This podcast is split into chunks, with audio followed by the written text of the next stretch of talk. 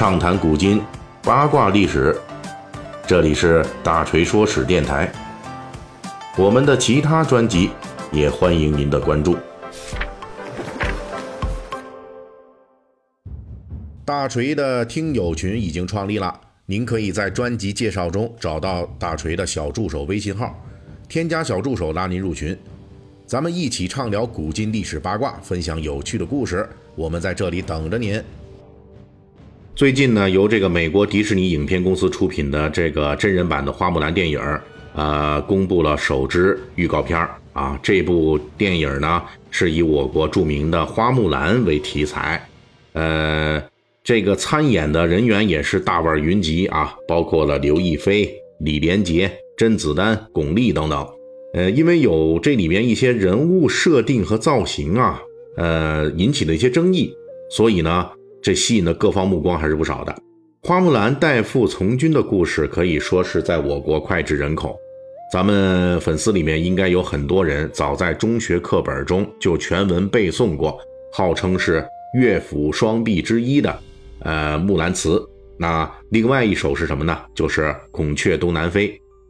不过孰归孰？花木兰故事其实也是我国文学史乃至这个历史上的著名悬案之一，所以呢，本期的大锤说史啊，咱们就来讲述奇女子木兰啊留下了哪些的千古之谜。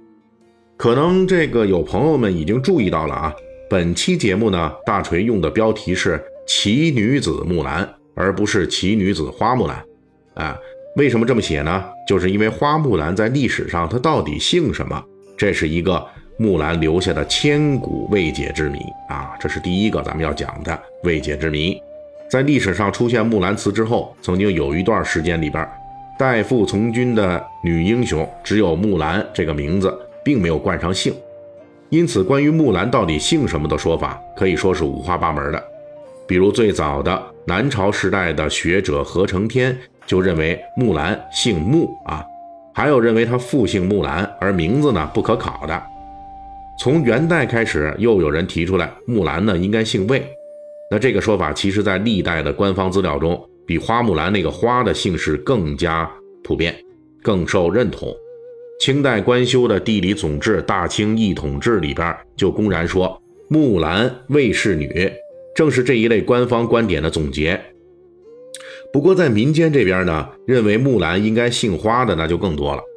呃，其实到了明朝之前啊，这个木兰确实是不姓花的。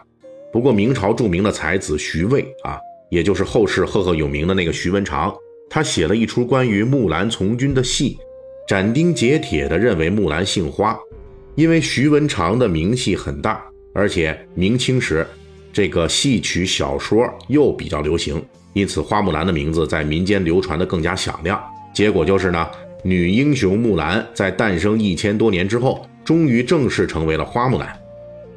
值得一提的是，徐文长的木兰戏剧不仅贡献了花木兰这个名字，还为花木兰故事在中国古代的流传演变中做出了一个重要的贡献，那就是为花木兰第一次找到了老公。也就是说呢，在此之前。无论是在南北朝时期，还是唐代乃至宋元时期，木兰故事啊都是单身的啊。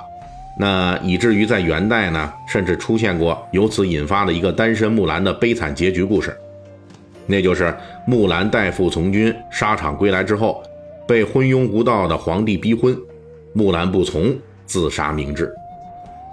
而正是到了明朝的徐文长笔下。他集合了我国古代人民延续千年的木兰传说的美好愿望，一定要为木兰安排一个老百姓看起来比较美满的结局。于是呢，在他的作品中，木兰最后呢是与王郎完婚了。而这位王郎还真不是如今我们所说的隔壁老王那种啊，就随便牵出来的这个当安慰奖的。人家呢早就与木兰呢有婚约。木兰代父从军征战十年。我们这王先生啊，等了十年，而且这十年呢，还不是守株待兔的，干巴巴的等着。按照徐文长的说法，王先生啊，利用这十年考取了贤良文学那两等科名啊，也就是进了体制内了，当了官了。在民间的这审视中呢，唯有这样一位有长情的、有才华的、有地位的王先生，才能有资格成为木兰代父从军、为国征战十余年后百战归来的宁静港湾。徐文长的这个故事对后世，特别是明清时代的花木兰故事啊，最终成型具有关键的影响。从此以后，花木兰故事在我国就有了两大流派，一派是悲剧派。也就是没老公或者是被逼婚而自杀的，另一派呢就是团圆派。花木兰不仅有了夫君，而且小日子还不错啊。从大锤说叙述的花木兰的亲事的流变，列位读者听友恐怕就能看出来问题了。哎，这就是说呢，花木兰在故事出现之后一千多年才有的姓氏，也才有了老公啊。那么《木兰辞》中的那个女英雄木兰，在历史上到底存在过吗？这个问题就涉及到咱们这奇女子木兰留给我们的第二个千古谜团了。到底这木兰有没有过？有没有过这真人？她生活在什么时代呢？关于这个谜团，可以说从唐代开始就有人讨论了。那时候起到如今啊，一千多年过去了，这历朝历代的学者文人啊，对木兰辞进行反复研究，希望能够找出这奇女子木兰在世上存在过的证据。不过呢，他们全部都没有找到实锤的内容，这是因为由于历史上的《木兰辞》属于古代民歌的范畴，因此在历代的传唱中不可避免的被传唱者加入了一些当时特色的东西，结果呢就导致了《木兰辞》里边混杂了不同时代的烙印，比如“可汗大点兵”这一句暗示了这首诗可能有南北朝时期的北朝痕迹，而“策勋十二转”这一句呢。则明显是唐朝才有的军功制度。此外的各种可疑的来自不同时代的句子呢还有不少。有机会大锤还会继续讲述《木兰辞》中的历史密码。不过，经过历代学者的反复论证，先后推翻了西汉说、三国说、隋唐说等等。到目前为止呢，学界比较倾向一致的意见是，《木兰辞》啊应该是南北朝时期的作品。当时因为缺乏核心证据。这也只是一种相对靠谱的啊估计了。虽然木兰故事的这个民歌身份啊，为后世的我们判定木兰是否有其人和什么时代的人带来了千古无解的谜团，但是木兰故事正是因为其古代民歌的身份啊，从因此呢，从这个古代开始，历朝历代的学者都普遍认为，其内容既然源于民歌，就说明了其一定有故事的原型。